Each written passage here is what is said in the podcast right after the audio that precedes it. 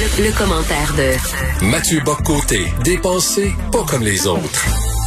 Ça me frappe régulièrement, Mathieu, à quel point euh, quelqu'un peut avoir de la culture et euh, être un parfait crétin.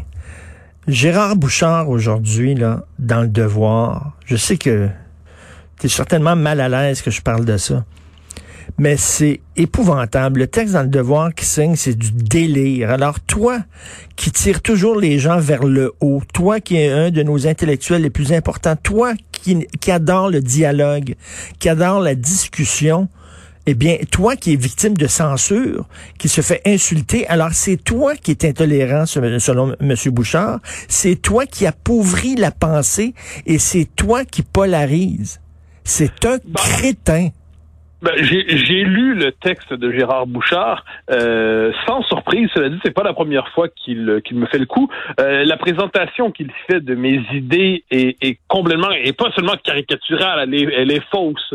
Euh, D'ailleurs, il cite absolument rien. Hein, alors, mais je crois que je, M. Bouchard, euh, c'est pas la première fois, m'en veut un peu pour différentes raisons. C'est que moi, je l'ai lu beaucoup Gérard Bouchard, à la différence de, de ceux qui, qui le citent et l'admirent. Et ce qui fait que je me permets d'être critique à son endroit. Et depuis mon premier livre, la dénationalisation tranquille. Ensuite, j'en ai reparlé dans fin de cycle. J'ai consacré plusieurs articles académiques en le citant, en le décryptant, en l'analysant. Et j'en suis, j'ai mené une critique assez sévère de sa pensée, mais une, critique documentée. Et Gérard Bouchard a déjà répondu dans un texte il y a des années, il y a presque dix ans, qu'il fixait les conditions du dialogue public pour entrer en dialogue avec lui. Bon, mais moi, j'avais répondu en questionnant les, les conditions qu'il fixait, en disant, mais si vous fixez des conditions telles au débat que vous y réglez d'avance, en quelque sorte, c'est débat truqué, parce qu'il faut consentir à tellement de choses pour être en débat avec vous, qu'on doit être d'accord avec vous pour débattre avec vous. Ce qui limite quand même la possibilité d'un dialogue fructueux. Euh, on n'avait pas eu d'échange davantage que ça. Donc, il, euh, il a une posture toujours condescendante à la manière de, de l'évêque de Chicoutimi. Euh, il cherche à dire qui est, avec qui on peut parler, avec qui on ne peut pas parler. Il ne prend pas la peine de documenter, de citer minimalement, d'expliquer le propos. Il caricature au point de défigurer radicalement. Bon, ben, comment dire, c'est une tentative un peu malheureuse d'un homme du, du, du, du déclinant à certains égards d'une certaine intelligentsia québécoise qui, euh, qui cherche à dire vous n'êtes pas un véritable intellectuel. Bon, il peut le dire s'il veut, hein, ça le concerne. J'ai lu ce qu'il disait à mon sujet. C'est tout simplement faux, mais c'est pas surprenant parce que c'est pas la première fois. Il faut, il faut dire dernier mot, c'est que moi, Gérard Bouchard, comme je dis, je l'ai travaillé beaucoup. J'ai lu tout ce qu'il a fait. J'ai décrypté tout ce qu'il a fait. Je l'ai cité. Je l'ai, je l'ai analysé finement. Euh, on peut être en désaccord avec mon analyse ensuite, mais encore faut-il y répondre. Il ne l'a jamais fait. Il cherche aujourd'hui à faire une forme d'excommunication. C'est pas très surprenant, mais c'est à la hauteur du personnage. Écoute, c'est comme si on t'accusait de, vouloir avoir raison dans un débat, mais c'est l'objet même d'un débat. Quand tu débats avec quelqu'un, tu crois en tes idées et tu penses que tu as raison et tu défends tes idées avec vigueur et avec enthousiasme parce que tu y crois. Pour lui, un débat, euh, ce serait un, bon débat avec Mathieu Bocoté. Ce serait le jour où Mathieu Bocoté dit ah, Vous avez raison, j'ai totalement tort. Là, là, on dirait Ah oui, ben là, il débat, là, Mathieu. Non, mais je, je, vais juste citer les, les extraits. Euh, Lorsqu'il dit, euh, bon, il, m'insulte un peu, puis là, il dit, qu'est-ce que c'est l'interculturalisme pour moi? Du multiculturalisme déguisé. Bon, ça, il n'y a pas tort là-dessus. Pour le reste, la protection des droits des minorités. Euh, là, il dit, c'est de la dénationalisation. Non, ça dépend. C'est que je, je me questionne sur la notion de minorité, sur comment on construit politiquement et juridiquement les minorités aujourd'hui. Qu'est-ce qui entre dans la catégorie de minorité? Euh, dans quelle mesure on peut distinguer entre des revendications et des droits fondamentaux pour les dites minorités? Bon. Euh, ensuite, la dénonciation du racisme, c'est une stratégie anti-québécoise. Bien sûr que non. Bien sûr que non. La dénonciation du racisme, c'est fondamental, mais je me questionne sur ce qu'on entre dans la définition du racisme aujourd'hui. La notion de racisme systémique est une notion qui mérite d'être questionnée. On en a souvent parlé. De racisme d'État mérite d'être questionné. Ces notions-là méritent d'être questionnées. Et je pense que, à, moins que la condition du débat, c'est de se soumettre aux définitions de l'évêque Bouchard, euh, ben ça, ça, on a un problème.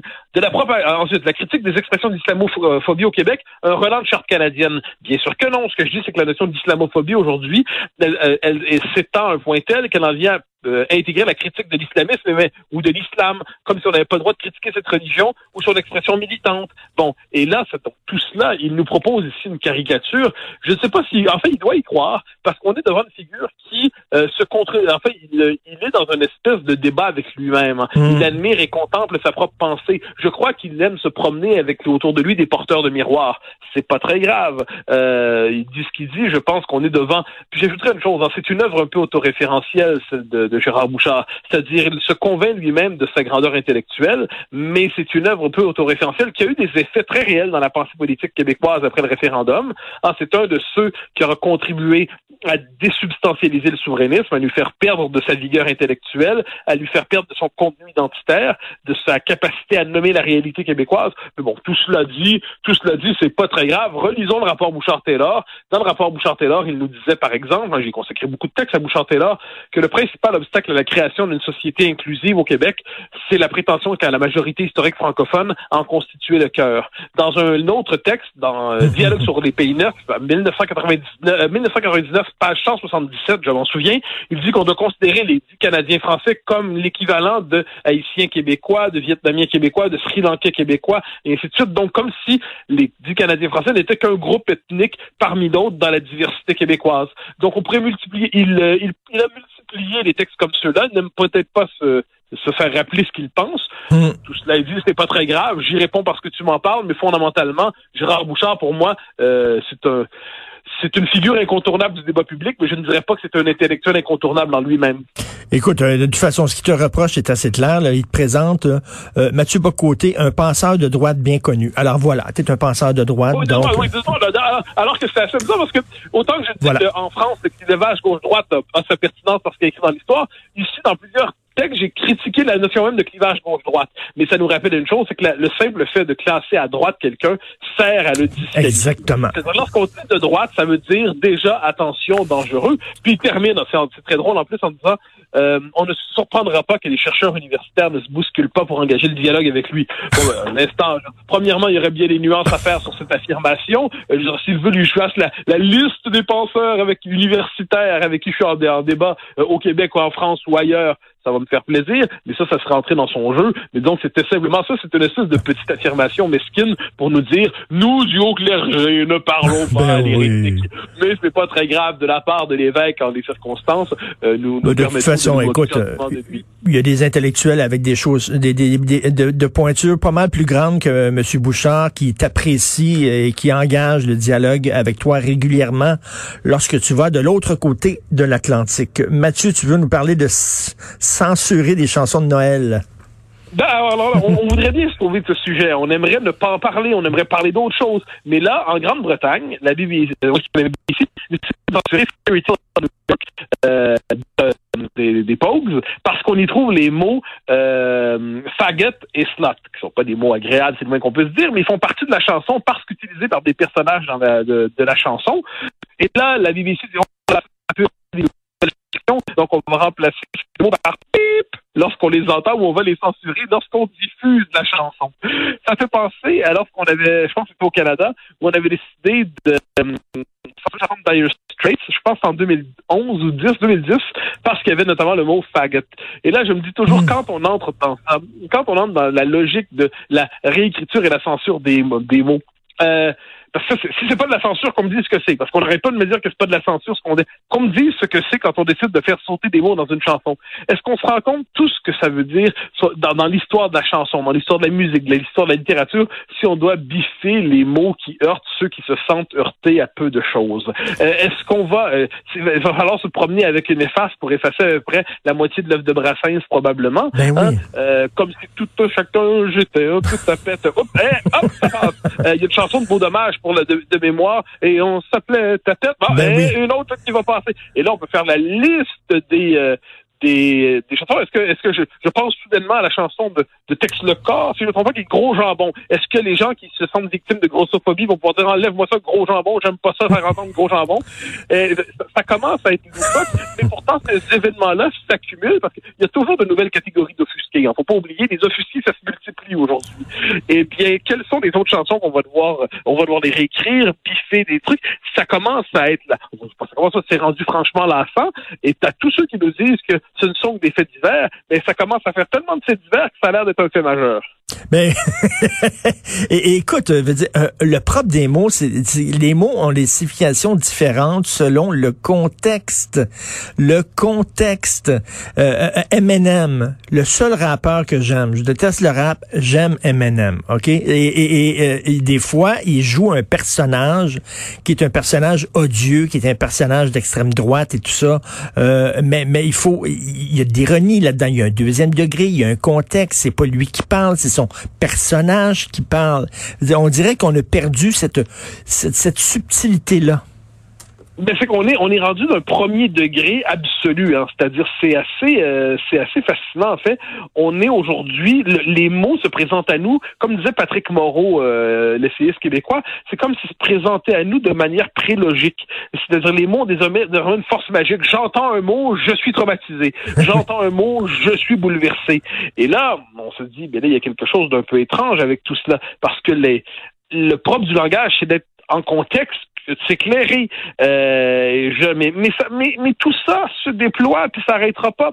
Il y a euh, Patrice Jean, qui est un écrivain français, qui a écrit de mémoire L'homme surnuméraire. Et dans ce livre euh, que j'ai lu, euh, mais je juste pas, je veux pas le, rappeler de manière maladroite, euh, qui est un, le, rôle de, de, de, du personnage, c'est de réécrire les grands classiques de la littérature pour les rendre compatibles avec les exigences d'aujourd'hui. Eh c'est vers là qu'on se dirige, parce que je vois très bien le prochain groupe d'offusqués devant je ne sais quel texte classique de la littérature s'il se trouve encore qu'on en lit. Et là, dire oh là là, je suis bouleversé parce que je lis là et dire ben, je ne veux plus lire un tel texte.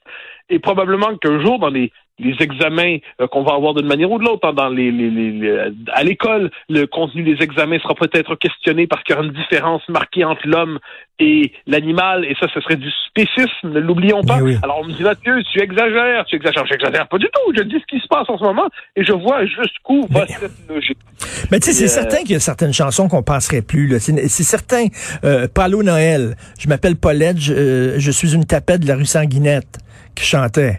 C'est certain qu'on passera plus ça aujourd'hui à radio, puis c'est correct, là, mais de là à dire... D'abord et avant tout parce que c'est une mauvaise chanson. Je veux dire, euh, il y, a quand même des critères de base. c'est à ce moment-là que le bon sens existe. Le, bon mm. sens a mauvaise réputation chez les intellectuels. On considère que c'est une catégorie populaire. Hein. On, on, on s'en moque en disant le gros bon sens.